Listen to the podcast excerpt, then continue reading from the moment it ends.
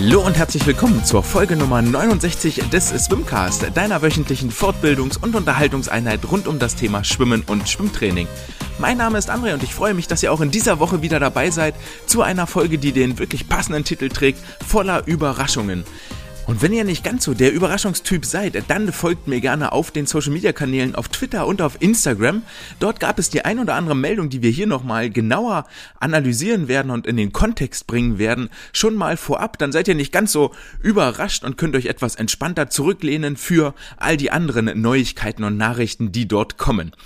Was haben wir sonst noch vor dieser Woche? In dieser Woche erwartet uns ein Interview mit Kim Hergler aus den USA über ihr Weihnachten, das sie in Deutschland verbracht hat, über ihr Trainingslager in Florida und ihre Pläne für das neue Jahr. Natürlich werden wir uns mit den Top News auseinandersetzen, nämlich die Weltmeisterschaften in Fukuoka sind dem Vernehmen nach verlegt worden. Außerdem gibt es äh, weitere Entscheidungen auf dem Jahrmarkt der Personalentscheidungen und in der Wissenschaft der Woche äh, setzen wir uns auseinander mit dem täglichen Geschwindigkeitszuwachs von Schwimmern während der ISL Saison 2020. Doch bevor wir in diesen Nachrichtenblock und Wissenschaftsblock einsteigen, nehmen wir uns erstmal mit, setzen uns in den Flieger auf die große Reise einmal quer über den Teich in die USA nach Louisville, Kentucky und äh, begrüße Kim Herkle zum Interview. Und dieses Interview, das wird euch präsentiert von Scholarbook, dem Anbieter Nummer eins für euer Sportstipendium in den USA. Und wenn ihr noch mehr Infos haben wollt zu einem Sportstipendium, dann folgt gerne dem Link auf der Homepage in den Show Notes oder bei Instagram und findet raus, ob auch auch ihr für ein Stipendium in Frage kommt und geeignet seid. Damit genug der Vorrede, jetzt viel Spaß mit dem Interview mit Kim. Liebe Kim, ich begrüße dich ganz herzlich. Willkommen zurück im äh, Swimcast, das dritte Mal. Schön, dass wir wieder den Weg zusammengefunden haben. Hallo in die Runde. Ja, danke, dass ich hier sein darf. Und hallo. Ja, das, ähm, das dritte Mal und so nach und nach äh, zeichnet sich vielleicht so ein kleiner, kleiner Prozess ab und so ein, so ein kleiner Weg. Und ich möchte auch eigentlich fast direkt einsteigen, weil ich habe hier eine ganze Latte an Fragen dabei, ähm, weil die letzten Wochen echt wahnsinnig bewegt waren bei dir. Du hast ja auch beim, beim letzten Mal schon angekündigt. Und vielleicht erstmal vorweg, ganz allgemein, hast du dann alles gut verkraftet? War ja viel Reisestress dabei, es war Trainingslager dabei. Geht's dir gut? Ja, ich habe es auf jeden Fall gut verkraftet. Also die letzten Wochen und fast jetzt schon der letzte Monat oder die letzten zwei Monate waren, waren echt gut, sind gut gelaufen und haben sehr viel Spaß gemacht, haben mir sehr viel Motivation gegeben und ähm, haben mir auch eine Vorfreude drauf gegeben, was jetzt dann so kommt. Dann lass uns so einschauen. Was kommt denn noch? ähm, also wir haben jetzt, ich glaube, es sind genau 20 Tage jetzt, wenn ich das richtig in Erinnerung habe. Ähm, dann haben wir ACCs und dann nochmal einen Monat drauf NCAAs und es wird jetzt so ein bisschen langsam angefangen, ein bisschen weniger zu machen. Das wird auch abgehypt und also ich freue mich echt drauf. Sehr schön. Musst du noch Quali-Meets dafür machen? Ähm, das ist so praktisch jedes Dual-Meet, was wir machen, wird so in Erwägung gezogen. Und sie haben auch gesagt, wirklich, wir haben ein gutes Team diese Saison und sie werden, sie werden eine schwere Aufgabe dabei haben, ähm, damit haben, zu schauen, wer mitkommt, wie man die Staffeln besetzt, weil ja, wir schon relativ viele gute, jetzt vor allem auch so, wenn ich so an die 100 Kraul, 200 Kraul Leute denke. Wir haben wirklich drei Staffeln, die man irgendwie zusammenstellen kann und wo man dann irgendwie schauen muss, was dann, wo dann das Beste dabei rauskommt. Dich das mit den 100 und 200 Kraul? Äh, nein. okay. ich, bin, ich muss sagen, ich bin jetzt, glaube ich, vor zwei Wochen oder so, bin ich äh, eine 4x100 Kraul Staffel geschwommen. Und es war gar nicht so schlecht. Ich glaube, ich bin irgendwie so 50, 7 oder so geschwommen mit dem Staffelwechsel. Also, mhm. aber, aber nein, das, ist bei mir wahrscheinlich nicht. Sie streicht sich über die Schultern für alle, die es nicht mhm. sehen konnten. Äh, hast du denn auch starke Konkurrenz, beziehungsweise wo liegen dann deine Strecken? Sind das deine Hauptstrecken 200 Brust, 400 Lagen? Ja, 100, 200 Brust, 200, 400 Lagen, auf jeden Fall. Das ist so das, wo ich mich mit den anderen auf jeden Fall hier messen kann. Mhm. Ja, schön. Mm, du hattest schon gesagt, quasi jedes Dual-Meet zählt als, äh, zählt als Quali-Meeting und Louisville, wenn ich das richtig mitbekommen habe, hier in Deutschland am 14. und 15. Januar hattet ihr ein Dual-Meet. Ist, ist das richtig? Mhm. Wir hatten jetzt ähm, genau an dem Wochenende eins gegen Indiana und dann das Wochenende drauf gegen unseren Rivalen. Das war das Battle of the Bluegrass und das war so das wichtigste Dual Meet, was es gibt gegen die University of Kentucky, weil das einfach so ein, so ein Derby war, Aha. praktisch. Ja. Erzähl mal, wie läuft das ab, so ein Dual Meet? Wie ist da die Stimmung? Was unterscheidet das von so einem traditionellen deutschen Wettkampf? Um, ähm, also der größte Unterschied ist natürlich einfach, dass es zwei Schulen gibt. Also es ist nicht so, dass irgendwie man individuell gegeneinander schwimmt, sondern es sind einfach zwei Schulen. Und grob gesagt geht es eigentlich nicht darum, was für Zeit man schwimmt, sondern es geht um die Plätze. Mhm. Also es gibt, jeder, jeder Platz wird von 1 bis 5 besetzt, also mit so Punkten. Und am Ende gewinnt der, der am meisten Punkte hat. Also insgesamt werden 300 Punkte vergeben. Und sobald man über 150 ist, kann man feiern, weil dann hat man gewonnen. ah, okay. Ja. Warst du selber mit am Start? Ja, ah. äh, bei beiden Wettkämpfen. Ich muss sagen, bei dem Kentucky-Wettkampf ging es mir davor nicht so gut. Ähm, ich bin so ein bisschen krank geworden. Ähm, aber ich dachte scheiß drauf, ich muss schwimmen, wirklich, es muss einfach sein. Es ist gegen Kentucky und wir hassen Kentucky, deswegen müssen wir gewinnen. Und wir hatten seit fünf Jahren nicht mehr gewonnen. Und es war das erste Mal, dass wir wieder gewonnen hatten. Also die Stimmung war einfach gigantisch und ich hätte es nicht verpassen wollen. Herzlichen War mir dann so egal in dem Moment. ja, Glückwunsch. Ähm, hast du jetzt auch schon diesen, äh, wie heißt das, diesen Derby-Hass, obwohl du erst sechs Monate ja da bist? Mhm. Also eingeimpft? Also das, was so die Woche davor, was so dahin geführt hat, ist es immer schlimmer geworden. So, man hat immer mehr so gegeneinander so gestichelt und so. Und man haben die Kentucky-Frauen so, ähm, so Cookies gebacken und das auf Instagram veröffentlicht wo dann so, so ich, ich, weiß nicht, ob ich das jetzt so sagen darf, aber so fuck uh, University of Louisville and Louisville, irgendwas mit Losern oder irgendwie so die ganze Zeit, so was auf diesen Cookies einfach drauf stand und wir waren so sauer. Und ja, das war einfach so witzig. Das klingt, klingt auf jeden Fall sehr unterhaltsam und sehr schön. So ja, Rivalitäten ja. und ähm, ja, das hält das Sportlerherz ja ein bisschen am Laufen, mhm. auf, mhm. auf jeden Fall. Ähm, welche Strecken bist du geschwommen und wie zufrieden warst du mit deinen Ergebnissen? Ähm, ich bin 100 und 200 Brust geschwommen. Eigentlich mhm. hätte ich noch die 200 Lagen schwimmen sollen, aber ich habe dann irgendwann gesagt, es geht nicht mehr, weil, also ich war einfach so langsam, weil ich hatte dann am Montag drauf, also jetzt diesen Montag habe ich mein Antibiotikum dann endlich bekommen. Aber ich hatte so ein bisschen wie so Streptokokken, deswegen ja. mein ganzer Hals war so zugeschwollen und ich konnte nicht mehr atmen und, aber es war mir egal, ich bin trotzdem geschwommen. Okay. Ähm, es war jetzt nicht so schnell, aber ja, müssen wir dann auch nicht über Zeiten reden. Ja, das, äh, nein.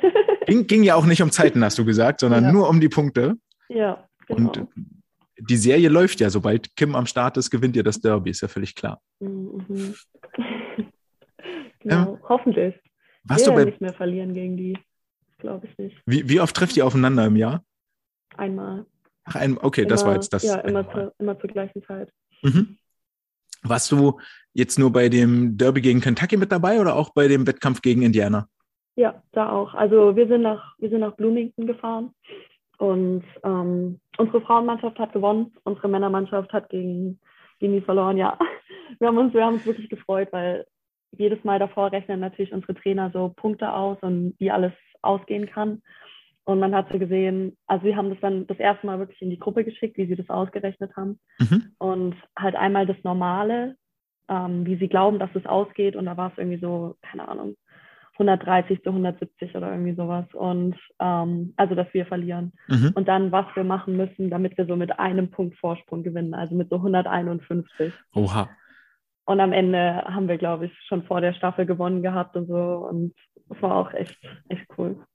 Geht es über einen Tag oder über zwei Tage?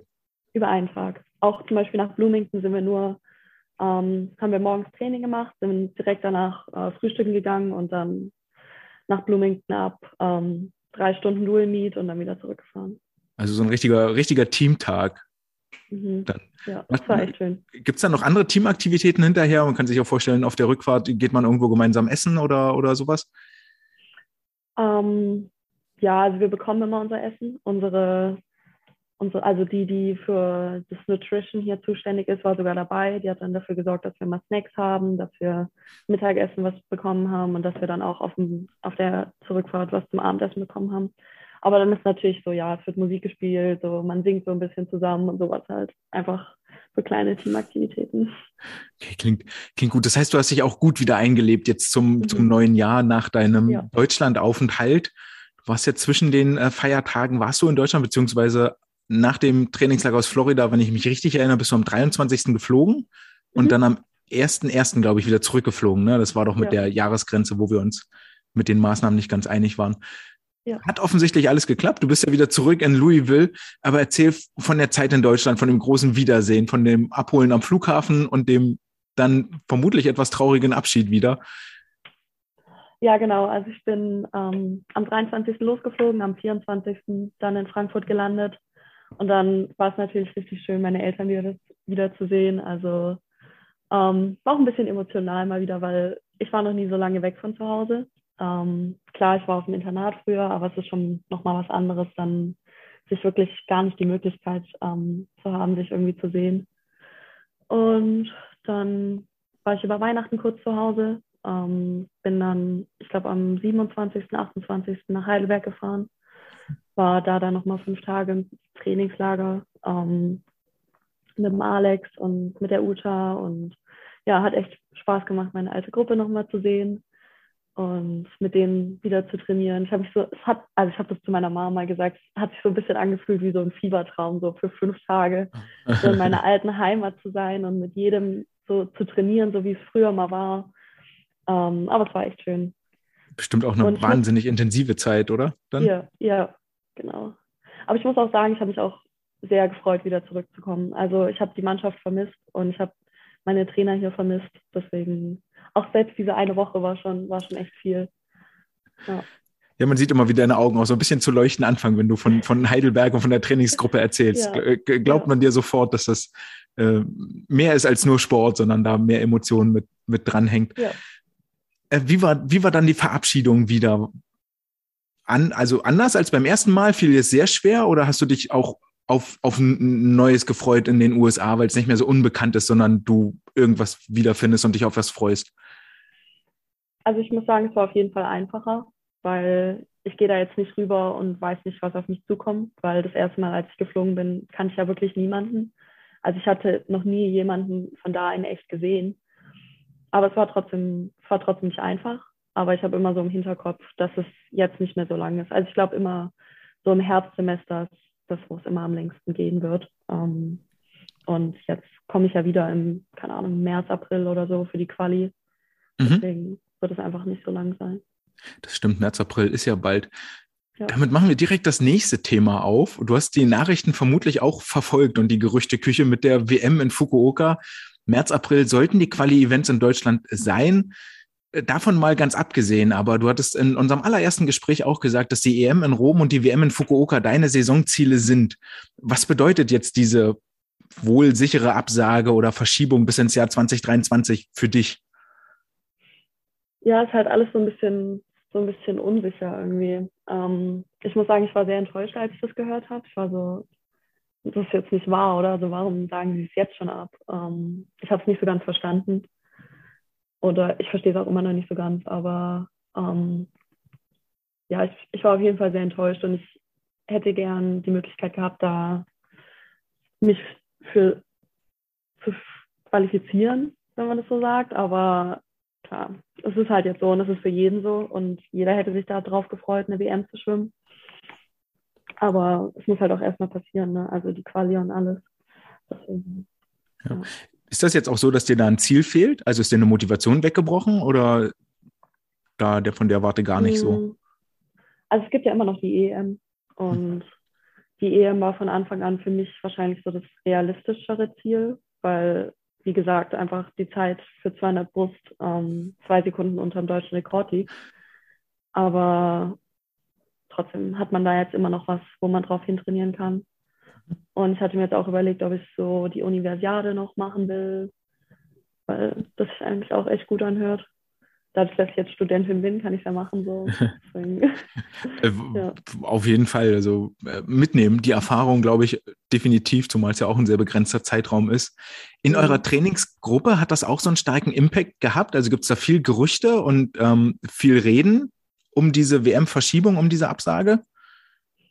Ähm, es kommt halt drauf an, mit wem du redest. Also ja. viele Leute interessieren sich nicht so dafür jetzt, würde ich mal so spontan sagen, weil es einfach nicht in ihrer in ihrem Sichtfeld so drin ist, also weil das nicht ihr Ziel ist, aber es gibt schon, schon viele von den Pros und viele, wir haben ja jetzt auch ACC Champions da oder NCAA Champions. Mhm. Und für die war das, glaube ich, schon auch eine Enttäuschung und man weiß halt auch noch nicht so ganz, wie das jetzt aussieht mit den World Championship Trials, weil das war auch nochmal so ein Ziel von allen, dass man so viele wie möglich dahin bekommt, ob es jetzt mhm. überhaupt stattfindet. Also ich kann es eigentlich nicht vorstellen, weil warum soll man so, so eine Quali dafür machen, wenn es wirklich nur um die Weltmeisterschaft geht. Also in Deutschland haben wir jetzt ja noch Europameisterschaft oder so, aber das kann ich mir vorstellen, dass es in Amerika fast noch ein bisschen, bisschen schlimmer ist, weil man dann eigentlich gar keinen Höhepunkt hat dieses Jahr für die Nationalmannschaft. Ja, ja, das ist das, was jetzt allerorten zumindest aus den amerikanischen Schwimmmedien rüberschwappt. So, mhm. was machen wir jetzt so? Alle anderen haben Commonwealth oder EM oder äh, Asienmeisterschaften und ähnliches. Und die Amerikaner haben gerade gar kein Highlight in diesem Jahr. Ähm, das ist tatsächlich eine große Frage, das kann ich mir vorstellen. Äh, das war ja aber im Trainingslager war das ja noch gar kein Thema. Da war es ja noch gar nicht klar. Bevor du nach Deutschland geflogen bist, wart ihr in Florida im Trainingslager mit den äh, ja, gefürchteten 15 mal 400. Wie hast du die überlebt? Wie, wie erging es dir?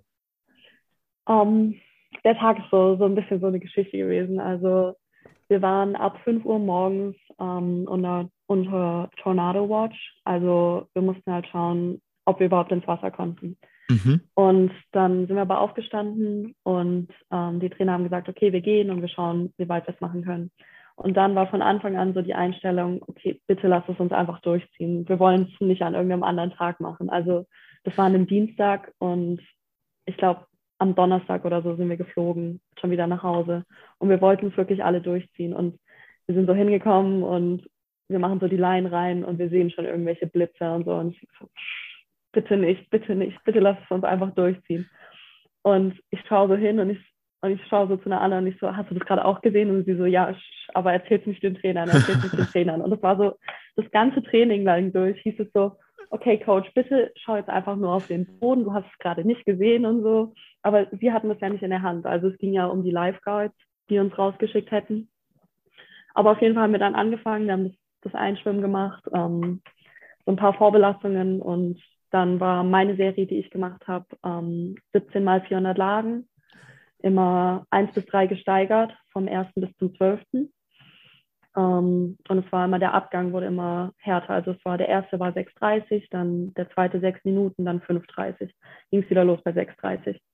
Und ich glaube, die erste Runde habe ich den 5,30er Abgang noch geschafft.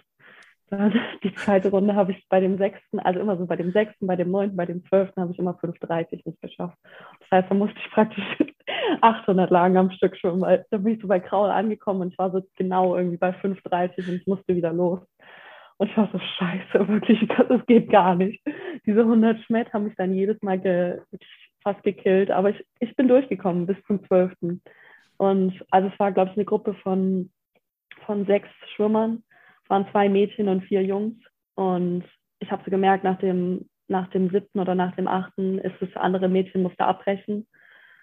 Und das, das hört sich so böse an, so, aber sie ist so eine gute Schwimmerin gewesen und ich habe so gesehen, wie sie abgebrochen hat und ich war so, ey, ich, ich halte es durch, so ich kann das bis zum, bis zum 17. durchhalten. Und ähm, dann kam der 13., der war irgendwie BZ4 oder so und mein Puls war schon gefühlt 40. Äh, dann kam der 14. und ich bin 100 Schmett geschwommen und auf einmal hat sich jemand bei mir in den Weg gestellt. Und einer, den ich sehr gut kenne, aber der halt der hat äh, so eine 400 Grau Serie gemacht und ich war so, ey, was machst du da?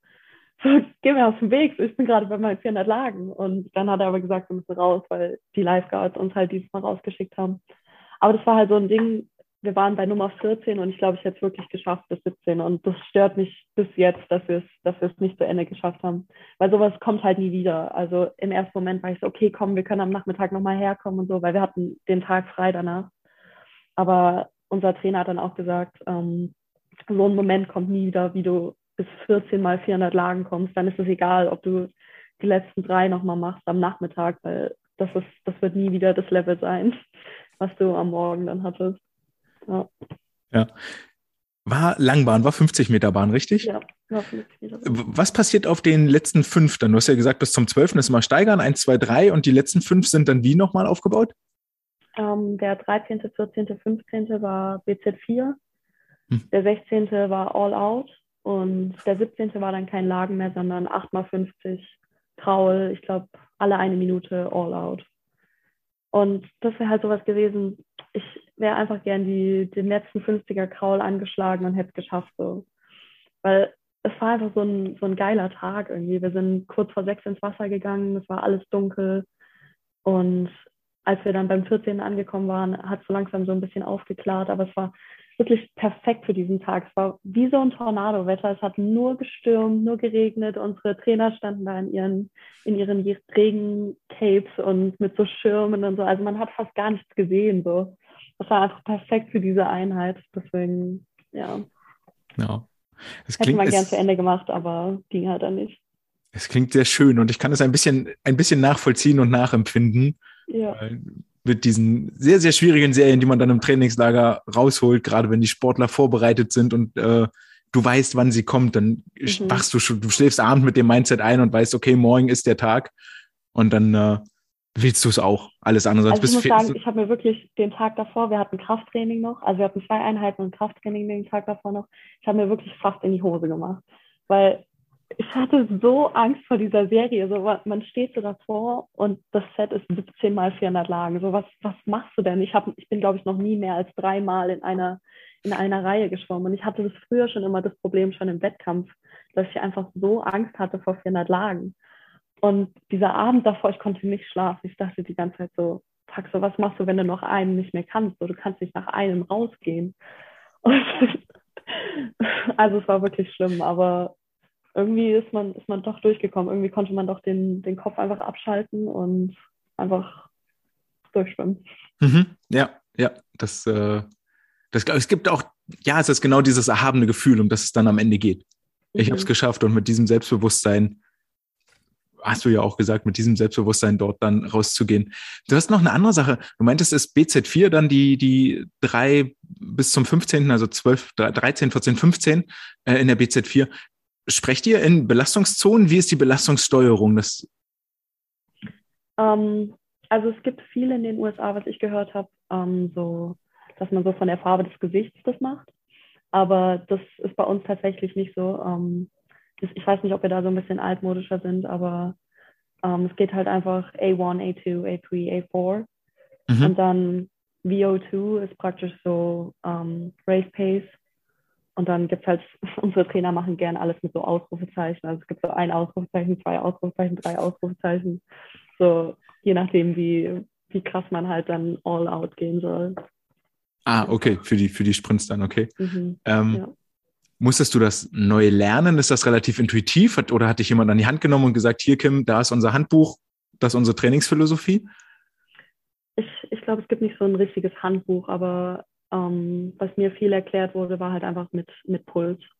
Dass ich mhm. halt ähm, so bestimmte, bestimmte Pulsregionen habe, wo ich dann zum Beispiel bei A4 oder A3 sein, sein soll. Deswegen war das dann schon ganz gut.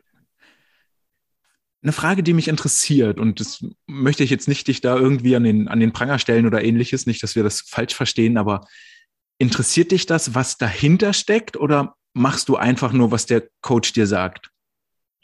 Es interessiert mich sehr, was dahinter steckt. Ähm, ich habe früher schon viel, also ich habe früher bei Farshid äh, Shami trainiert und ähm, er hat mir viel erklärt, worum es überhaupt geht. Also er hat dann wirklich so Theorieeinheiten auch gemacht mit uns.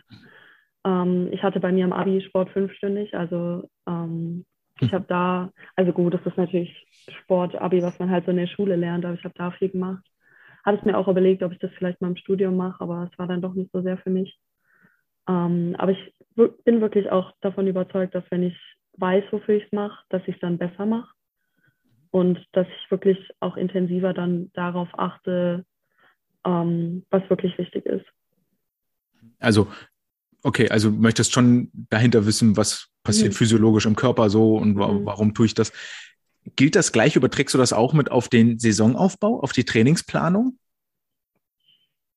Leider, ja. Da, da oh, okay. habe ich manchmal so ein bisschen, ähm, Probleme mit, weil ich einfach zu manchen Zeitpunkten denke, okay, vielleicht machen wir gerade zu wenig. Und da mir so ein bisschen das Vertrauen fehlt. Das musste ich aber auch lernen, da einfach den Trainern zu vertrauen, weil ich denke immer so, komm, wir müssen jetzt irgendwie, es ist jetzt, keine Ahnung, Februar oder so, wir müssen jetzt richtig viel trainieren. Oder ich bin nicht so ein Typ, der gerne tapert, das hört sich mal ganz komisch an, aber ich hasse das, wenn ich weiß, dass ich gerade nicht alles gebe irgendwie, also nicht, nicht so viel gebe im Training.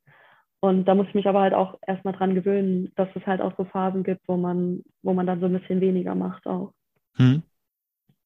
Hast du dich da inzwischen dran gewöhnt? Nein.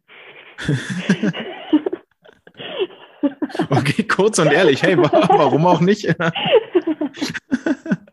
Gut, nächste Frage. Ja, haben wir.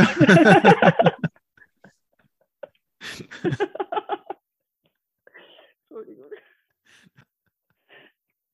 Was tut mir so leid? oh. Uh, das brauchen wir alle mal, dieses Lachen. Hacken wir das ab, Trainingsplanung. Okay, du bist, du bist interessiert, finde ich gut. Also grundsätzlich ich glaube genau aus dem Punkt so. Sportler, das habe ich auch immer versucht, als Trainer den Sportlern dann irgendwann mal klar zu machen, ey, warum machen wir XY, um dann, weil sie es dann verstehen und dann glaube ich auch einfach ganz, ganz besser, viel besser mitarbeiten. Hm, ich habe eine Frage habe ich noch, die mir schon auch eine Weile auf dem, auf dem auf der Seele brennt. Du hattest auch ganz am Anfang mal von einem Dresscode gesprochen, als es auch mit um deine Corona-Erkrankung ging und du dich nicht dran gehalten hast. Äh, inwiefern, wie strikt ist der? Wie ist der reglementiert? Ähm, hat das auch was damit zu tun, dass über diese Bekleidung versucht wird, ein Teamgefühl zu implementieren? Also erstmal ja, er ist sehr, sehr strikt. Also ähm, wir kriegen wirklich richtig Ärger, wenn wir irgendwas vergessen oder wenn wir irgendwie nicht, nicht so aussehen wie das gesamte Team. Ähm, jetzt während der Trainingsphasen ist es nicht so ganz strikt. Also da ist es dann egal, was für ein rotes T-Shirt man zum Beispiel anhat. Also es muss halt eins von Louisville sein, was womit man Sport machen kann. Aber wenn wir jetzt auf Dual Meets fahren und jemand hat die kurze schwarze Hose nicht dabei, dann, dann geht's ab. aber es muss halt einfach so, so ein Teamgefühl, wir sollen alle gleich aussehen und deswegen soll es auch wirklich genau das gleiche Kleidungsstück sein. Okay, welche, welche Strafen, Sanktionen drunter? Einfach keine richtigen Strafen, aber man wird einfach angeschrien vor der, vor der gesamten Mannschaft. Also es gibt jetzt nicht irgendwie so, dass man, keine Ahnung, 200 Schmett schwimmen muss dann oder sowas, aber es ist einfach so, es ist einfach peinlich, wenn man es nicht hat. Okay, ja, die Moral regelt das an der Stelle. Mhm. Auf welche Bereiche bezieht sich dieser Dresscode? Alle Sportfacilities, alle Trainingseinheiten oder auch generell auf dem Campus allgemein? Ähm, eigentlich nur alle, alle Sporteinrichtungen. Also in jeder Sporteinrichtung müssen wir Adidas tragen. Und wir dürfen nicht irgendwie jetzt mhm. mit irgendwelchen Nike-Schuhen oder so ankommen, dann kannst du gleich wieder umdrehen und nach Hause gehen. Ähm, aber so auf dem Campus rein theoretisch könntest du, glaube ich, tragen, was du willst. So, aber mhm. man geht natürlich immer irgendwie von, vom Unterricht irgendwie ins Training. Und deswegen, ich habe immer meine, meine athletischen äh, Rucksack da, den wir haben, an und immer meine, meine Athletiksachen. Und ich werde auch immer in irgendwelchen Kursen, werde ich immer gefragt, so, ey, warum habt ihr eigentlich immer den gleichen Rucksack an? So, ist das irgendwie sowas, weil ihr überheblich seid? Und ich so, nein.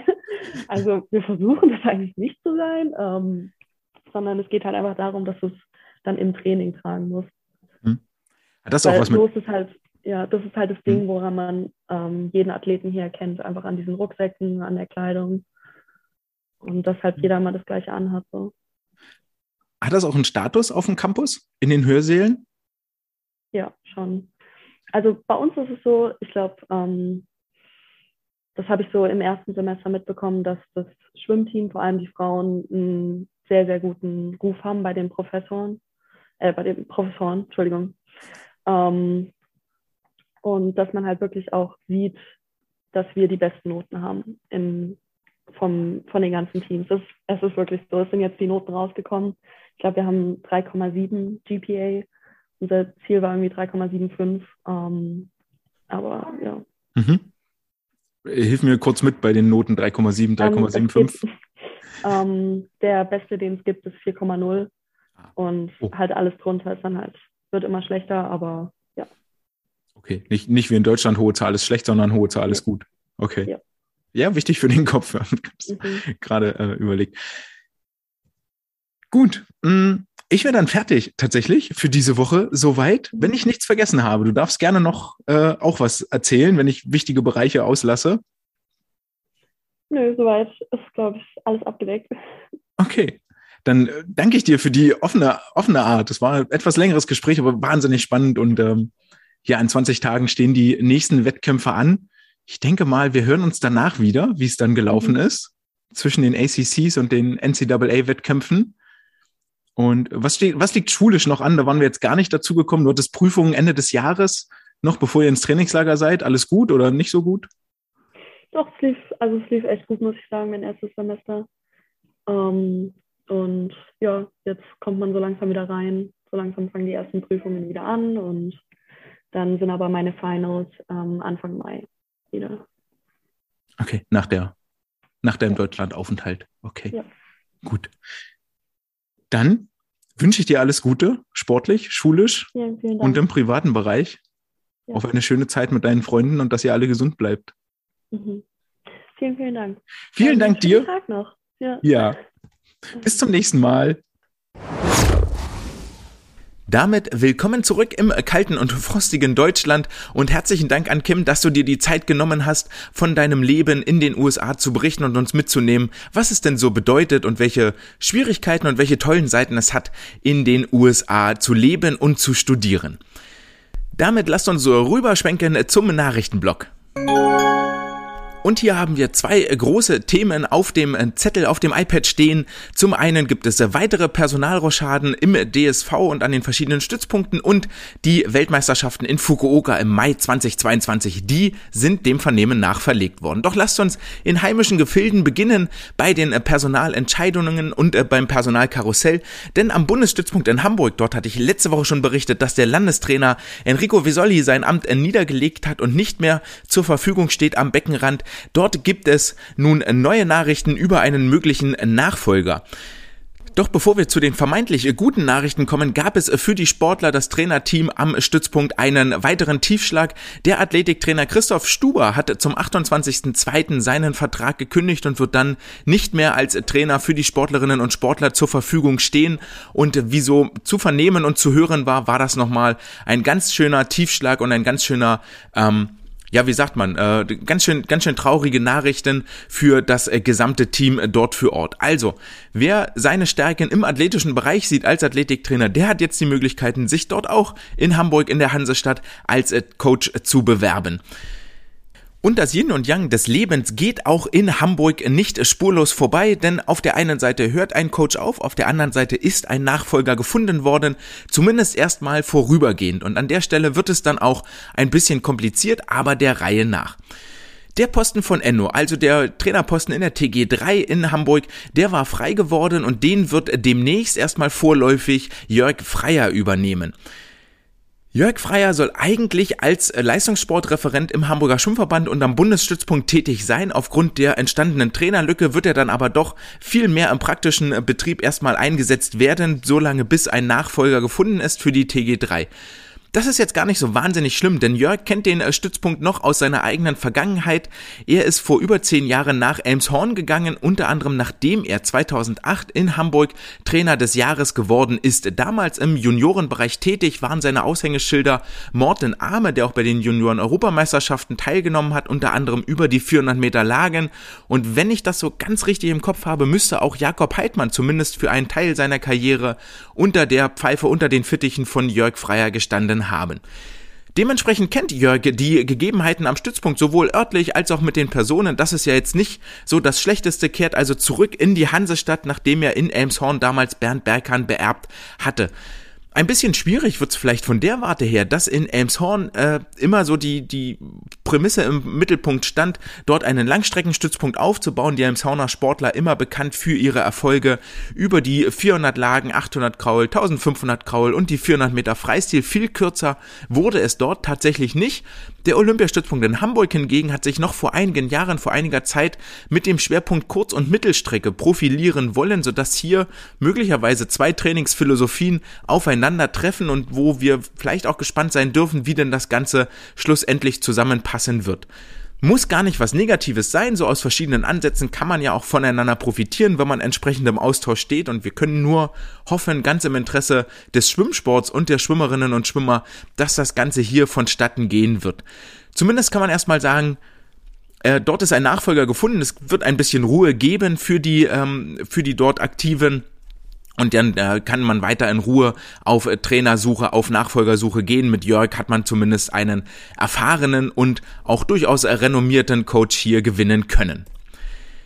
Dann gibt es noch weitere Personalentscheidungen und nicht in Hamburg, sondern in Deutschland im DSV. Und zwar ähm, aus einer weiteren Quelle äh, ist mir zugetragen worden, dass der Bundestrainer Bildung und Wissenschaft Mats Kunz nicht mehr im Amt ist. Und das ist dann doch ein bisschen überraschend und wird auch mehr oder weniger klammheimlich, ohne das jetzt hier ähm, wirklich korrekt äh, bewerten zu wollen. Und eine offizielle Mitteilung jedenfalls vom DSV gab es dazu zu dieser Personalie nicht. Ich hatte dort nochmal nachgefragt, aber habe da noch nichts weiter gehört. Mats Kunz war seit 1. Juni 2019 für den Bereich Bildung und Wissenschaft im DSV zuständig, also hatte jetzt nur gute zweieinhalb Jahre ähm, Zeit, dort seinen Stempel aufzudrücken und ähm, seine Ideen äh, als Wissenstransfer, seine Ideen äh, mit einzubringen und das Ganze im DSV voranzubringen. Er wollte das Ganze fachspartenübergreifend machen und war jetzt auch verantwortlich für die Trainer A-Lizenz Ausbildung, die eigentlich Anfang des Jahres hätte starten sollen und jetzt wegen unter anderem der Pandemie erstmal auf den äh, April verschoben worden ist. Auf der DSV-Homepage findet man dazu auch nichts mehr. War er eigentlich als Bundestrainer Bildung Wissenschaft auch Mitglied der wissenschaftlichen Kommission, ist sein Name dort inzwischen auch rausgestrichen und er taucht nicht mehr auf. Dort stehen keine vier, sondern bloß noch drei Namen und auch sonst ist kein Verweis mehr auf der DSV-Homepage zum Thema Bildung, Ausbildung zu finden, wo er dann noch auftauchen sollte, was wohl alles im Großen und Ganzen dafür spricht, dass Mats hier ähm, keinen Posten im Deutschen Schwimmverband aktuell mehr bekleidet. Und weil wir gerade beim Thema DSV Homepage waren, wer sich dort ein bisschen tiefer eingräbt, muss man jetzt nicht, aber wem das äh, vielleicht aufgefallen ist, Bernd Berghahn wird dort bereits als verantwortlicher Bundestrainer oder wird dort unter dem Reiter verantwortliche Bundestrainer für den olympischen Sport schon als Bundestrainer lange Strecke geführt. Diese Änderung ging also sehr, sehr schnell vonstatten. Wir erinnern uns da an äh, letzte Woche an die Pressemitteilung, also alles dort äh, kongruent und in dem Rahmen, wie man es erwarten würde. Damit verlassen wir die DSV-Gefilde und sind dort auf dem aktuellen Stand und gehen äh, eine Ebene nach oben, was die äh, Verbände angeht. Nee, eigentlich sogar zwei Ebenen. Nach dem National kommt der, der Europäische Verband, die LEN, und dort drüber sitzt dann nochmal die FINA. Und die FINA hat in der vergangenen Woche, so wurde zumindest erstmal gerüchteweise Ende letzter Woche kolportiert, die äh, Entscheidung getroffen, dass die Weltmeisterschaften 2022 von dem Mai aus Fukuoka verlegt werden nach 2023 oder zum Ende des Jahres 2022. Ich möchte da mit einem Zitat einsteigen zu diesem Bericht, nämlich äh, David Hemmings, äh, der Head Coach in Loughborough, schrieb auf Twitter, ich übersetze es mal relativ äh, frei, dass er ähm, täglich um 4 Uhr morgens aufwacht, darüber nachdenkt, wie er denn seine Periodisierung, seine Trainingsplanung bis 2024 zu den Olympischen Spielen gestaltet. Und immer wenn er dann die nächste Version, aktuell wohl die fünfte Version, fertig hat, fährt er zum Training, stellt sein, äh, stellt sein Auto ab, guckt mal kurz aufs Handy und dann, äh, tada, große Nachricht von der FINA, die Weltmeisterschaftsdaten haben sich äh, geändert und dann heißt es erstmal wieder, tief durchatmen, nicht aufregen, wir lassen das sacken und setzen uns an Version Nummer 6. Die ganze Meldung war garniert mit reichlich Emojis und ich kann ihn verstehen. An der Stelle für die Trainer ist es die Hölle aktuell. Ist sowieso der Abstand zwischen den Olympischen Spielen mit drei Jahren ein Jahr kürzer als sonst, was schon für Verwirrungen sorgte. Die Pandemie, die sowieso alles schwieriger macht und mit Januar 22 kann man fast sogar sagen, es sind bloß noch zwei Jahre bis zu den Olympischen Spielen. Dann muss alles erledigt sein, dann müssen die Grundlagen gelegt sein und es geht wirklich nur noch in die Leistungsausprägung und das macht es sehr, sehr schwer, wenn dann eine Weltmeisterschaft auf einmal ganz plötzlich verschoben wird. Die Ursprungsquelle, die das Ganze bekannt gegeben hat, war Alex Posieldi sowie die äh, Homepage äh, swimchannel.net. Das Ganze wurde dann, so viel Selbstlob möchte an der Stelle mal sein, von mir geteilt, auch auf Instagram. Tada, und dann ging es jetzt weiter, dass ein offizieller Hinweis von der FINA erst am Montag tatsächlich kam. Also das Wochenende verging sich in Gerüchten und Spekulationen und so richtig offiziell ist die Meldung von der FINA immer noch nicht. Allerdings hat der russische Vizepräsident innerhalb der FINA, Wladimir Salnikow, inzwischen ähm, bestätigt, dass die Verbände wohl am Wochenende informiert worden sind. Die Landesverbände, der DSV zum Beispiel oder der amerikanische Verband oder der brasilianische Verband. Ganz offiziell etwas auf der FINA Homepage oder ähnliches ist noch nicht verlautbart worden. Das muss man hier erschränkend, einschränkend hinzufügen. Das mag mehrere Gründe haben, zu denen ich gleich nochmal kommen werde. Grundsätzliche Frage, warum wird die WM überhaupt verschoben? Es gab doch Olympia in Tokio, das hat doch eigentlich soweit geklappt, gar kein Superspreader-Event, nichts, was dort die Infektionszahlen nach oben getrieben hätte.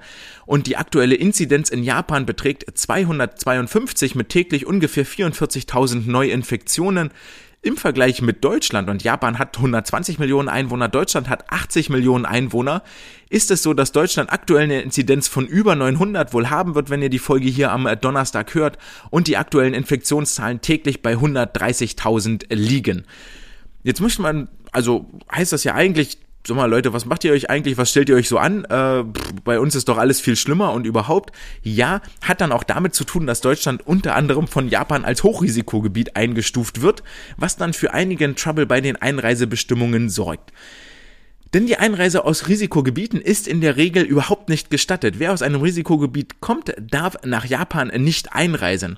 Jetzt kann man sich vielleicht überlegen, okay, wir machen dann Ausnahmegenehmigungen für Sportler, die sowieso nur in ihrer Bubble bleiben, also passt auf, Sportler müssen reinkommen mit dem Flieger, kommen dann in ihren ganz eigenen Bus, fahren zu ihrem ganz eigenen Sportlerhotel, das die FINA für die WM angemietet hat, shutteln mit ihrem ganz eigenen Bus vom Hotel zum äh, Pool, machen dort ihr Ding, shutteln im Bus wieder zurück zum Hotel, haben keinen Kontakt zur Außenwelt, wir machen eine abgeschlossene Blase, hermetisch abgeriegelt. Das könnte man wohl alles tun. Allerdings, was wohl sehr schwierig ist, ist folgende Einreisebestimmung und wenn man sich auf der Homepage des Auswärtigen Amtes dort mal umtut, dann findet sich dort folgender Abschnitt, den ich einmal vorlesen möchte, um hier auch wirklich nichts Falsches zu sagen. Alle Personen, die sich in den letzten 14 Tagen vor Einreise nach Japan in Deutschland aufgehalten haben, Klammer auf, alle deutschen Sportler, Klammer zu, müssen sich für sechs Tage in eine vom Quarantänepersonal zugewiesene Unterkunft begeben. Am dritten und sechsten Tag wird erneut ein Covid-19-Test durchgeführt. Sollte das Ergebnis negativ sein, kann die zugewiesene Unterkunft verlassen werden und die restliche Zeit der zehntägigen Quarantäne, also dann noch vier Tage, kann in der eigenen Wohnung oder in einer selbstorganisierten Unterkunft absolviert werden. Es dürfen dabei jedoch keine öffentlichen Verkehrsmittel benutzt werden. Dies gilt auch für japanische Staatsangehörige und Inhaber einer Daueraufenthaltserlaubnis. Zusammengefasst heißt das also, Wer aus Deutschland nach Japan einreist, ist erstmal für zehn Tage out of order, kein Pool, kein gar nichts, darfst nur in deinem Hotelzimmer hocken und was das für die sportliche Leistungsausprägung in dieser äußerst sensiblen Wettkampfvorbereitungsphase bedeutet, das kann sich jeder mehr oder weniger wohl selber ausmalen. Jetzt kann man wieder hingehen und sagen, ey, hier, hm, FINA und ist doch alles fein und ist doch toll, dass ihr dieses Event hosten dürft. Macht doch mal ein paar Ausnahmegenehmigungen in der Politik für unsere Sportler. Wir machen diese Bubble, wie gerade skizziert, mit den Shuttlebussen und so. Dem steht wohl entgegen, dass die japanische Politik für Olympia unfassbar viel politischen Kredit aufgebraucht hat und die WM jetzt gerade zur Unzeit kommt, weil man auch in diesen ähm, Rise von der Omikron-Welle dort gerade reinregiert und das macht es einfach alles nicht einfach. Summa summarum hat die japanische Politik nämlich Folgendes getan. Sie hat äh, die Restriktionen und die Auflagen für die FINA in der Art äh, verschärft, dass die FINA eigentlich nicht keine andere Wahl hatte, als das Event zu verschieben, weil es unter den aktuellen Auflagen, ihr habt das gehört, mit den Einreisebestimmungen und dann mit Sicherheit noch einige andere, die sich meiner Kenntnis jetzt hier entziehen, ähm, quasi nicht durchführbar ist. Und damit ergibt sich nämlich auch die Frage, warum verlegt die FINA die WM nicht einfach aus Japan von mir aus in ein Land, wo das Ganze nicht ganz so streng äh, gehandhabt wird, nach Dubai, nach Abu Dhabi, nach Russland, nach Kasan oder nach Budapest, da waren wir doch alle schon hundertmal und viel andere Orte für Weltmeisterschaften gab es ja eigentlich auch nicht in den vergangenen Jahren. Das gestaltet sich nämlich genau aus dem Grunde sehr, sehr schwierig, weil es einen natürlich existierenden Vertrag zwischen der FINA und Japan Fukuoka gibt und darauf, dadurch, dass Japan das Meeting nicht gecancelt hat, sondern nur dafür gesorgt hat, dass es extrem schwer durchführbar ist, ähm, hat die FINA nicht viel andere Wahl und ist hier unter Zugzwang, kann die Spiele nicht einfach neu vergeben, was dann zu einem Vertragsbruch und zu einer Vertragssprache führen würde. Problem ist natürlich auch, die FINA möchte damit Geld verdienen, heißt also, Geld kommt vorrangig durch Fernsehverträge und Zuschauereinnahmen rein und wenn die Politik zum Beispiel sagt, Zuschauer sind gar nicht erlaubt, dann fehlt eine ganz essentielle, wesentliche Einnahmequelle, was es für die FINA nicht attraktiv macht, das, äh, die Weltmeisterschaften auszurichten. Hinzu kommt, dass ein neuer Standort, der jetzt gesucht wird, nur noch ungefähr vier Monate Zeit hätte, ähm, das alles vorzubereiten. Das sei wohl so hört man dem Vernehmen nach, ähm, das sei wohl gar nicht so das Riesenproblem, aber die ganzen Kosten, die damit einhergehen, sei es jetzt die Hostingkosten, deren ein Betrag, der an die FINA zu entrichten ist, es müssen Hotels gebucht werden, die Offiziellen müssen untergebracht werden, Athletenhotels, es muss ein Pool gebaut werden, das alles kostet Geld und ähm, in jedem, quasi jedem anderen Standort haben wir das Problem, dürfen jetzt Zuschauer rein, dürfen keine Zuschauer rein, kann ich das ganze Event überhaupt kostendeckend ähm, ausrichten und äh, veranstalten und da sagen wohl quasi alle, nee, aktuell nicht möglich, vor allen Dingen, wenn wir keine Zuschauer zulassen dürfen. Und jetzt zieht diese WM-Verlegung noch viel weitere Kreise. Also wir haben ja jetzt ähm, gehört, aktuell im Mai wird sie nicht stattfinden. Dann war noch ein Ausweichtermin im Oktober im Gespräch. Der ist wohl aber auch tatsächlich so weit vom Tisch, dass jetzt äh, davon ausgegangen wird, dass die WM nach 2023 verschoben wird und zwar dort in den Januar, nee, in den Juli 2023. Und das wirbelt den Schwimmkalender erstmal extrem, extrem durcheinander. Wenn wir uns die internationalen Erwachsenen-Meets nämlich angucken, heißt das, dass die WM aus 22 in die, in den Juli 2023 verschoben wird. Also über ein Jahr nach hinten ähm, nach hinten gelegt und das macht viel, viel, viel, weil Juli 2023 haben wir dann eine Langbahn-Weltmeisterschaft in Japan. Das heißt auch, dass wir die WM, die 2023 in, jetzt müsste ich lügen, in Katar, glaube ich, geplant ist, dass die nicht im November, also fünf Monate später, vier Monate später stattfinden kann, sondern die wird dann nochmal zwei Monate nach hinten geschoben, nach Januar 2024. Heißt also Langbahn WM 2023, Langbahn WM Januar 24, sechs Monate später und dann nochmal sechs Monate später heißt es auf zu den Olympischen Spielen nach Paris. Mit anderen Worten, innerhalb eines Jahres gibt es insgesamt drei Events, die zur absoluten, absoluten Spitze im äh, Wettkampfkalender zählen. Und was das mit den Sportlern, den Trainern und den Wettkampfvorbereitungen tut, das kann eigentlich noch gar keiner so richtig absehen. Jetzt haben wir natürlich ein bisschen Erfahrung gesammelt, was es heißt, ganz viele Wettkämpfe ganz, ganz nah beieinander zu haben. Wir erinnern uns an das äh, letzte Halbjahr zum Beispiel mit Weltcup, mit Olympia, mit ISL-Saison, mit Kurzbahn-WM und so weiter und so fort. Ähm, und was das jetzt mit den Sportlern gemacht hat, das werden wir erst langfristig sehen. Mal gucken, ob wir Leonie dort möglicherweise nochmal vors Mikro kriegen, die ja dort ganz extrem davon betroffen war. Ähm, ja, das, das ist hier die, die große Frage, wie die Sportler damit umgehen. Darum wird es auch mit der kurzen Taktung hochklassiger Wettkampfintensitäten, äh, darum wird es gleich in der Wissenschaft der Woche am Ende auch nochmal gehen. Was macht das jetzt mit dem internationalen Kalender? Haben wir geklärt. Was macht das mit dem deutschen Schwimmkalender? Und der deutsche Schwimmkalender ist dadurch möglicherweise sogar ein bisschen entzerrt. Die allererste Frage, die aufploppt, ist natürlich, was passiert mit dem Quali-Meeting, das für 10. bis 12. April angesetzt war. Für die Weltmeisterschaften findet das noch statt, findet das nicht mehr statt? Wissen wir im Moment nicht. Wäre auch vermessen, das anzunehmen. Ohne offizielle Verlautbarung von der FINA kann man hier auch nicht sagen, ja, okay, wir verschieben das oder wir machen das gar nicht mehr oder welche Bedeutung das dann auch immer bekommt. Gute Nachrichten bedeutet das allerdings für den deutschen Schwimmnachwuchs, denn die deutschen Jahrgangsmeisterschaften im Mai sind jetzt äh, das Highlight, auf das hier die volle Konzentration gerichtet ist. Ursprünglich sollten nämlich Langbahn-WM und deutsche Jahrgangsmeisterschaften parallel stattfinden. Das ist nun vom Tisch und somit gilt das volle Augenmerk auf den Jugend- und Juniorenbereich. Außerdem heißt das wohl, dass auch die deutschen Meisterschaften ausgewertet, aufgewertet werden vom 23. bis 26.06. in Berlin im Rahmen der Finals, was wiederum für die heimische TV-Präsenz sehr, sehr gut ist. Wenn du also sagst jetzt als äh, Trainer, als äh, Sportler, ey, okay, WM ist verschoben, muss ich mich nicht drauf, drauf ausrichten, dann nehme ich mir jetzt die deutschen Meisterschaften und versuche dort ins Rampenlicht der deutschen Sportöffentlichkeit zu schwimmen und dort mit guten Leistungen zu überzeugen. Wir alle erinnern uns, welche Wellen das geschlagen hat, als Anna Ehle Ireland letztes Jahr neue deutsche Rekorde über die Bruststrecken geschwommen ist. Also, wir haben hier eine Fokus Fokussierung auf den Nachwuchs im Mai, eine Aufwertung der deutschen Meisterschaften im Juni, dann kommt die Jugendeuropameisterschaften in Bukarest im Juli, ebenfalls im Juli die AOF, im August haben wir dann die Europameisterschaften vom 11. bis 21.8., dann vermutlich vom Oktober bis Dezember der Weltcup und im Dezember soll es wieder eine Kurzbahn-WM geben. Langweilig wird es also auf gar keinen Fall in der Schwimmsaison im Schwimmkalender, aber für die heimischen Wettbewerber ist diese Verschiebung eigentlich gar nicht so schlecht, zumindest in diesem Jahr.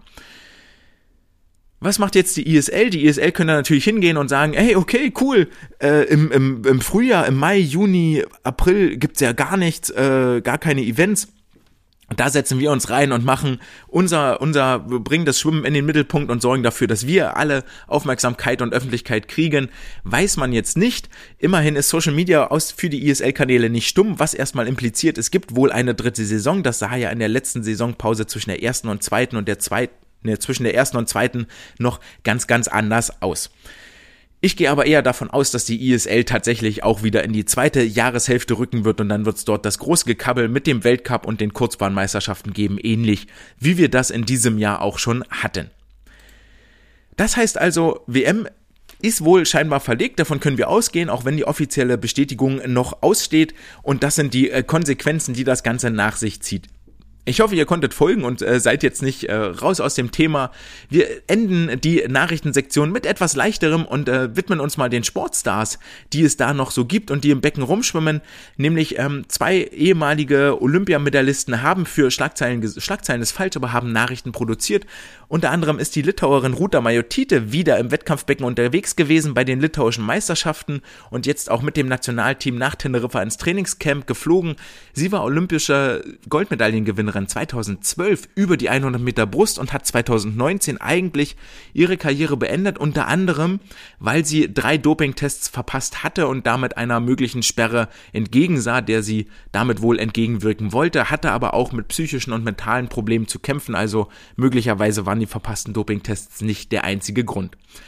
Gute Nachrichten gibt es auch für alle Fans der Iron Lady, nämlich Katinka Hostschuh hat klargemacht, dass ihre Karriere noch nicht vorbei ist, nachdem sie sich nach den Olympischen Spielen sehr, sehr rar gemacht hatte. Weder bei der Kurzbahn WM noch bei der ISL-Saison noch beim Weltcup am Start war, hat sie sich wohl nur eine Auszeit gegönnt und jetzt gesagt, dass sie ihre Karriere noch fortsetzt und damit auch deutlich gemacht, sie kann als erste, glaube ich, als erste Schwimmerin 100 internationale Medaillen erreichen und anpeilen und das ist eine Marke, Puh, aller Ehren wert, kann man mal auch kurz äh, die Badekappe und äh, die, ähm, ja, den Hut lüften.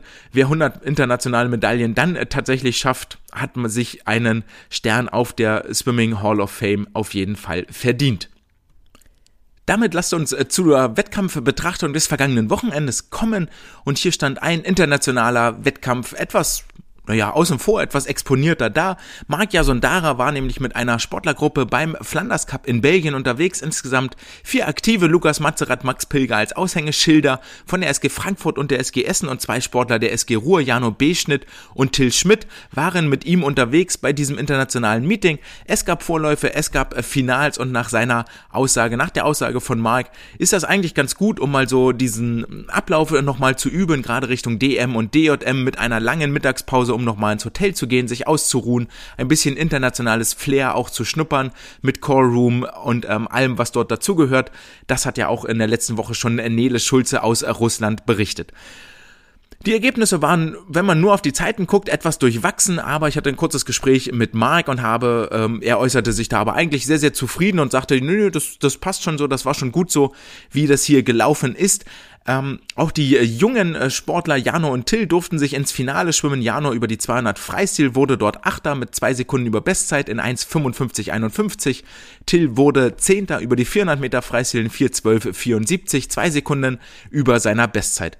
Und die beiden Brustschwimmer Max und äh, Lukas schwammen ebenfalls ins Finale und durften sich dort über Medaillen freuen. Max über die 100 Brust in 1.03.42.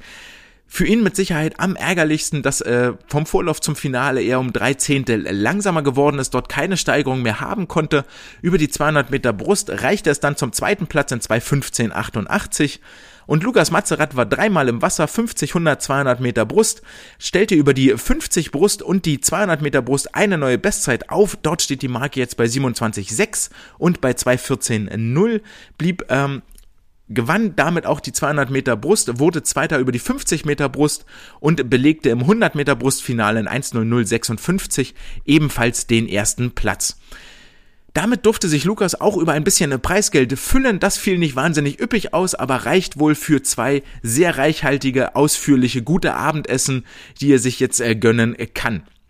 Wie gesagt, in der Summe klang Mark dort sehr zufrieden mit den Zeiten und damit verlassen wir auch die belgischen Gefilde und gehen zurück in die heimischen Gefilde und ich hatte letztes Wochenende angedeutet, ganz viele Langstreckenmeisterschaften unterwegs und ein paar ähm, erwähnenswerte Ereignisse dabei. Und zwar in Würzburg bei den bayerischen Meisterschaften lange Strecke holte Lea Boy vom ausrichtenden Verein das Triple, gewann über die 1500 Freistil in 1633, über die 800 Freistil in 841 und über die 400 Meter Lagen in 4 Minuten 56. Ebenfalls das äh, Triple holte bei den Bezirksmeisterschaften in Riesa im, für den Bezirk Südwest Julia Ackermann, die die 400 Lagen, 800 Freistil und 1500 Meter Freistil gewann. Und im Bezirk Dresden sorgte Leni von Bonin im Jahrgang 2007 für eine sehr, sehr schnelle Zeit, nämlich über die 400 Meter Lagen gewann sie in 501,84. Herzlichen Glückwunsch euch und allen anderen auch, die ich jetzt nicht aufgezählt habe, zu euren Erfolgen, vielleicht zu neuen Bestzeiten. Wir kommen damit zur Wissenschaft der Woche. Und eigentlich hatte ich für die Wissenschaft der Woche ein etwas anderes Thema vorbereitet, aber aus Zeitgründen hat das ehrlich gesagt nicht mehr so richtig reingepasst, weil da geht es um ganz viel Psychologie dabei und ähm, Psychologie ist jetzt uh, das ist nicht mein Hauptfach, da muss ich ein bisschen mehr lesen, reinarbeiten, um das auch vernünftig hier erzählen zu können. Ich hoffe, dass ich das bis nächste Woche hinkriege, aber in dieser Woche hat dafür nämlich ein anderes Thema sehr, sehr gut gepasst und ich habe schon den kurzen Teaser gegeben, als es um die Verlegung der Weltmeisterschaften ging. Es geht um die Ballung, um, den, um die Wirkung, die es hat, wenn so ganz viele Wettkampfhöhepunkte aufeinander geballt alt sind. Und da hat sich ein Forscherteam nämlich mit auseinandergesetzt, deren Namen uns vermutlich bekannt vorkommen. Robin Pla, Arthur Leroy, Janis Rento und Philippe Heller haben sich hier mit den Ergebnissen der ISL-Saison 2020 beschäftigt unter dem Titel International Swimming League Do Successive Events Lead to Improved Swimming Performance. Ich glaube, der Titel sagt da schon relativ viel aus. Vielleicht die kurze Übersetzung für alle, die nicht äh, ganz so drin sind. Es geht darum, ob in der ISL-Saison ähm, aufeinander folgende Wettkämpfe dazu führen, dass die äh, Schwimmperformance, die Schwimmleistung besser wird. Zu den Autoren, ihr habt zwei Namen wieder erkannt, Robin Pla, der Performance-Direktor im französischen Schwimmverbands und Philippe Hellard, der Forschungsdirektor des französischen Schwimmverbandes, Mitarbeiter bei Hit Science, ähm, sind hier wieder federführend mit dabei und haben ihre Hand da drauf. Und hier ich weiß nicht, ich möchte den kleinen Seitenhieb mal machen, ohne da mein, mein, ohne zu sagen, ich weiß das alles und bin gerne auf eure Hilfe angewiesen und bin dankbar dafür. Wann hat zuletzt ein Mitarbeiter des DSV etwas wissenschaftlich veröffentlicht? Und wie gesagt, ich weiß es nicht. Ähm, ich weiß, dass Alexander Törpel, der in Frankfurt sitzt und dort auch ähm, für den Wissenschaftsbereich mit zuständig ist, dort auf jeden Fall ganz, ganz, ähm, ganz, ganz umtriebig ist und viel weiß, was so das Thema Höhentraining angeht und ähnliches. Das ist mir, das ist mir klar und bewusst. Ähm, aber selber veröffentlicht wüsste ich jetzt nicht. Wenn ihr dort was habt, sagt gerne mal Bescheid. Das Paper, über das wir uns jetzt hier unterhalten, wurde veröffentlicht im Journal of Human Kinetics im November 2021. Und jetzt ähm, mag der ein oder andere vielleicht mal nachdenken und das gibt auch einen schönen Einblick in die Forschungswelt. Die ISL-Saison, um die es hier geht, ist nicht etwa die aus dem vergangenen Jahr, sondern die aus der Saison 2020, als die Sportler für fünf Wochen in der Bubble in Budapest unterwegs waren. Das heißt, es hat quasi fast ein Jahr gedauert, bis wir hier über wissenschaftliche Erkenntnisse veröffentlicht haben, die mit dieser ISL-Saison zusammenhängen. Und wir werden vielleicht auch gleich rausfinden, warum. Das liegt nicht ausschließlich darin, dass das in diesem Journal nochmal einen Review-Prozess, also guckt nochmal jemand anders drauf und ähm, checkt quasi, ist das denn auch wissenschaftlich haltbar, ist das wissenschaftlich gute Praxis, was hier passiert, so korrigiert sich die Wissenschaftswelt selber, ähm, indem man sich dort fair und ehrlich Feedback gibt und sagt, ey, besser mal hier nochmal nach oder nee, es ist gut so, was, was, was da ist. Ähm, das kann zum einen relativ lange dauern, also es kann gerne mal ein Jahr dauern, aber zum anderen haben sie auch reichlich Daten aufgenommen und ausgewertet, nämlich insgesamt die Daten aller ISL-Starter, nämlich 309 Schwimmer und Schwimmerinnen waren dort dabei, 158 männliche, 151 weibliche und die sind insgesamt 3681 Wettkämpfe geschwommen. Und die alle zu tabellieren, aufzubereiten und dann auszuwerten, das kann durchaus auch ein bisschen dauern. Von daher völlig okay, ein Jahr später dann die Veröffentlichung dazu. Was ist die Motivation dahinter? Die ISL hat den Wettkampfkalender neu aufgestellt. Nicht nur in der Art der Präsentation, sondern auch in der Art der Durchführung, nämlich viele hochklassige Rennen innerhalb kurzer Zeit. So ein Event, so ein Wettbewerb, so ein Match geht immer zwei Tage und innerhalb dieser zwei Tage, wir haben das dieses Jahr gesehen, Marius Kusch, Fabi Schwingenstögel bei den doch arg dezimierten Toronto Titans, heißt, dass sie dort sieben Rennen auf Weltniveau im besten Falle absolvieren können und auch sollen. Und die Frage ist jetzt natürlich, was steckt physiologisch dahinter? Ist eine höchste Intensität über zwei Tage hinweg. Und ähm, ja, da, da ist jetzt überhaupt nicht klar, okay, was hat das überhaupt mit den Sportlern gemacht? So, haben die sich verbessert? Sind sie überhaupt besser geworden oder sind sie vielleicht ermüdet? Ähm, Jetzt ist auch so, die Studie aus 2020 war ja mitten in der Pandemie. Wir waren alle froh. Es gab fünf Wochen, äh, konnten, konnten wir übers Schwimmen berichten und waren ein bisschen abgelenkt von all dem Lockdown und all der Corona-Geschichten, die dort um uns herum passiert sind. Die Situation war jetzt den letzten Jahren natürlich noch mal krasser in 2021 und scheint in 2023, 2024 ganz ähnlich zu werden. Also durchaus ein, ein Paper, auf das wir mal genauer gucken sollten, das hier auch eine, eine praktische Relevanz hat. Ist das jetzt gut, dass die Sportler so schnell so viel nacheinander starten? Also rein körperlich leistungsmäßig, die Psyche wird hier überhaupt nicht betrachtet in diesem Paper, darüber reden sie gar nicht, ähm, ob die Sportler dort ermüdet sind, ob sie ähm, erschöpft sind, ob sie schlecht schlafen und so weiter und so fort, was damit so alles einhergeht.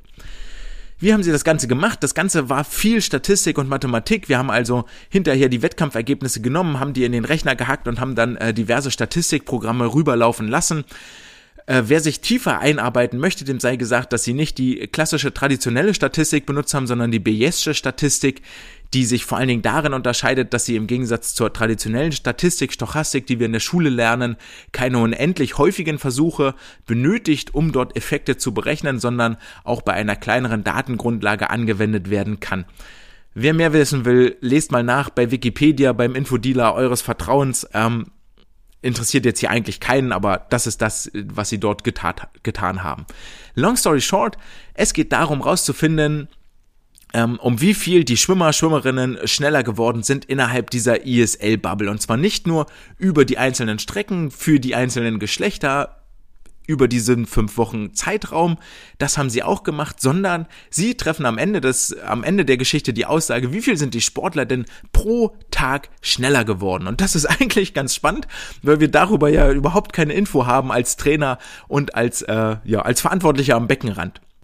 Und damit ich euch nicht wahnsinnig lange auf die Folter spanne, fangen wir direkt mit diesem Ergebnis auch an. Nämlich über alle Strecken, alle Starter, alle Starterinnen gab es eine Verbesserung von 0,0005 Meter pro Sekunde pro Tag. Dabei hatten die Männer höhere Werte als die Frauen. Die Männer lagen bei 0,0008 Meter pro Sekunde, die Frauen bei 0,0003 Meter pro Sekunde. Also mehr als doppelt so viel sind die Männer schneller geworden als die Frauen. Dort sagen sie, das hat verschiedene physiologische Ursachen und, und Gründe. Ähm, da kommen wir auch ganz am Ende nochmal drauf. Behaltet das vielleicht so ein bisschen im Hinterkopf. Ähm, Hauptursache hierfür ist, dass Männer eine höhere Muskelmasse im Körper haben als äh, Frauen. Welche Rolle das dann spielt, dazu kommen wir am Ende beim Fazit bei der Diskussion der Ergebnisse dazu. Ich möchte aber viel eher, dass ihr die Zahlen nicht vergesst, denn 0,0005 Meter pro Sekunde pro Tag schneller werden klingt richtig, richtig wenig und da fragst du dich natürlich, ja, komm, äh, lass ich mal einen Trainingstag aus, ist nicht so schlimm, das, auf, darauf kann ich verzichten. Eine Zahl, mit der ihr vielleicht auch mal mit euren Sportlern und Sportlerinnen arbeiten könnt. Die Frage ist ja auch immer, ey Coach, ey, ein Training, wenn ich das mal nicht so gut mache, was soll da schon passieren? So von einem Training passiert doch eigentlich sowieso nichts. Ja, das kann man so argumentieren, aber es ist die Summe der, der Tage, die etwas macht. Und wenn wir jetzt davon ausgehen, der Sportler verbessert sich über ein ganzes Jahr, über 365 Tage jeweils um 0,0005 Meter pro Sekunde, dann führt das zu einer Jahressteigerung der Geschwindigkeit von 0,18 Meter pro Sekunde. Klingt immer noch wahnsinnig wenig, weil wir ja auch nie mit Geschwindigkeiten rechnen. Also, wir übertragen das Ganze mal in die Praxis und sagen, wir haben jetzt hier einen Sportler, schwimmt 200 Freistil in zwei Minuten, 120 Sekunden, richtig gut. Dann äh, ist er insgesamt mit 1,66 Meter pro Sekunde unterwegs zu Saisonbeginn. Und jetzt gucken wir uns das am Ende an. Aus den 1,66 Meter pro Sekunde sind am Ende der Saison 1,84 Meter pro Sekunde geworden. Und das führt dann am Ende des Trainingsjahres bei einer täglichen Steigerung von 0,0005 Meter pro Sekunde zu einer neuen Bestzeit von, haltet euch fest, einer Minute 48. Und jetzt ganz ehrlich, wenn mir jemand sagt, ey Kollege, du gehst jetzt jeden Tag zum Training, gibst alles, powerst dich voll aus, verbesserst dich um so viel und am Ende des Jahres ist deine 200 Meter Bestzeit um 12 Sekunden schneller geworden und zwar nicht von 2,45 auf 2,33, sondern von 2 Minuten auf 1,48. Da wäre ich ziemlich motiviert als Sportler. Das ist jetzt auch ein bisschen Mickey Maus Rechnung, das weiß ich wohl. Kannst ja nicht jeden Tag mit diesen extremen Intensitäten zu Werke gehen, alles klar, aber es ist ganz anschaulich, mal klar zu machen, okay, da, dazu führt das, wenn du jeden Tag kontinuierlich arbeitest, und das ist ja auch das, was im Schwimmen und Schwimmsport tatsächlich drinsteckt. Interessanterweise sagen die ähm, Forscher, dass es hier auch Unterschiede, Unterschiede in den einzelnen Streckenlängen gab. Über die 50 Meter Strecken gab es nämlich die kleinsten Verbesserungen von quasi gar nicht 0,001 zu 0,0006 Sekunden. Ähm, hier war Rücken am schlechtesten in den Verbesserungen, Brust und Delfin am besten in den Verbesserungen, wohingegen die 100 und 200 Meter Strecken zu deutlich größeren Verbesserungen geführt haben. Von 0,0003 zu 0,0008 Meter pro Sekunde äh, Verbesserung über den Zeitraum. Ähm, Unterschiede zwischen Männern und Frauen gab es, die waren aber relativ klein. Vorrangig gab es diese Unterschiede in den Lagen, dass in den Lagen andere, ähm, ja genau, dass andere Lagen jeweils am schlechtesten und sich am meisten verbessert haben. Das ist aber hier vernachlässigbar. Was wir mitnehmen, ist, dass über die kurzen Strecken 50 Meter wesentlich kleinere Verbesserungen nur erzielt werden konnten als über die 100 und 200 Meter Strecken. Die 400 Meter Strecken fallen damit ins gleiche Raster für alle, die das hier jetzt gerade vermissen. Wesentlich interessanter ist eigentlich auch, dass die jüngeren Sportler 23 Jahre und jünger war jung, eine deutlich geringere Entwicklungsrate gezeigt haben als ältere Sportler, nämlich 0,0003 Meter pro Sekunde für die Jüngeren und jetzt bei den älteren 23 bis 26 Jahre war da das Optimum, die haben sich um 0,0009 Meter pro Sekunde verbessert, also quasi das Dreifache. Und die über 26-Jährigen lagen dann so im Mittelfeld. Ebenfalls interessant eigentlich, dass die absoluten Top-Level-Athleten, also deren Bestzeit bei über 900 FINA-Punkten liegt, sich über diesen 5 Wochen Zeitraum weniger verbessert haben als die, die im so Bereich 850 bis 900 FINA-Punkte lagen. Und ähm, die, die unterhalb der 850-Punkte-Marke lagen, die haben sich quasi gar nicht verbessert über diesen fünfwöchigen Wettkampfzeitraum auch eine relativ interessante oder überraschende Aussage, über die man dann mal etwas länger nachdenken kann, woher das denn wohl so kommt. Damit ihr vielleicht nicht ganz so viel denken müsst, das Fazit, was bedeutet das? Zum einen heißt das, dass regelmäßige, hochintensive Belastungen zu einer Spezialisierung führen in der Leistungsausprägung. Vorher muss aber eine Basis an allgemeinen Grundlagen gelegt sein. Und das ist das, ähm, was hier dazu führt, dass sich die ähm, Top-Level- und Middle-Level-Athleten mehr verbessert haben als die, die ganz schlecht waren. Schlecht hier natürlich in Anführungsstrichen, also unter 850 Punkten, ähm, weil bei denen die Basis überhaupt nicht da ist, auf der dann eine wirklich explizite Leistungsausprägung stattfinden kann. Dann sagen sie weiterhin, dass die Elite-Level-Athleten ihre Fitness einfach auch besser managen als die Low-Level-Athleten. Hier spielt auch die Erfahrung mit einer Rolle. Aus dem Grunde sagen sie, ist es eben so, dass die mittelalten 23 bis 26 Jahre und auch die über 26-Jährigen alle eine höhere Entwicklungsrate zeigen als die Jüngeren, weil die Jungen damit noch nicht so klarkommen. Die haben vielleicht ihre Ernährung noch nicht raus, kommen mit dem Schlafrhythmus noch nicht klar, sind abgelenkt, Social Media, von den Aktivitäten, von den anderen Sportlern, die noch mit da sind und können sich deshalb nicht so auf den Wettkampf konzentrieren, sondern sind verschwenden viel Energie in die Randbereiche und können sich deshalb auch nicht entsprechend verbessern, wie das die Athleten können, die wirklich schon etwas länger dabei sind, mehr Erfahrung haben und ganz fokussiert und konzentriert dort zu Werke gehen.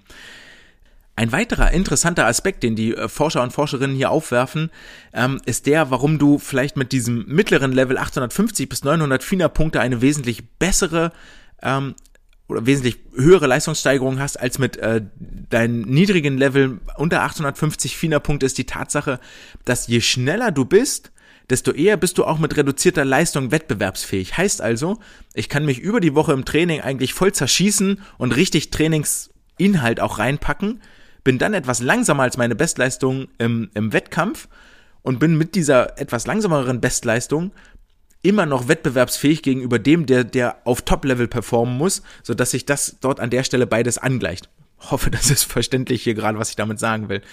Das heißt, ich bin dann am Ende, dadurch, dass ich mehr, mehr und intensiveres Training, inhaltlich sinnvolleres Training ähm, reingepackt habe in diese Wochen, bin ich besser vorbereitet für die finale Adaption am Ende zum Wettkampfhöhepunkt. Ich hoffe, das war verständlich so an der Stelle. Und zu guter Letzt haben wir ja gesagt, dass 50 Meter Strecken sich weniger verbessern als 100 und 200 Meter Strecken. Das kann wohl daher kommen, dass die 100 und 200 Meter Strecken ähm, mehr Potenzial bieten für eine Verbesserung. Das heißt, dort gibt es mehr Rennanteile, die verbessert werden können. Klar, der Start hat nicht ganz so einen großen Einfluss, aber es gibt mehr Schwimmstrecke. Das heißt also, wenn ich ein bisschen an meiner Schwimmtechnik schraube, hat das auf 200 oder 400 Meter Kraul, hat das mehr Einfluss, weil ich einfach mehr schwimme als über 50 Meter Freistil.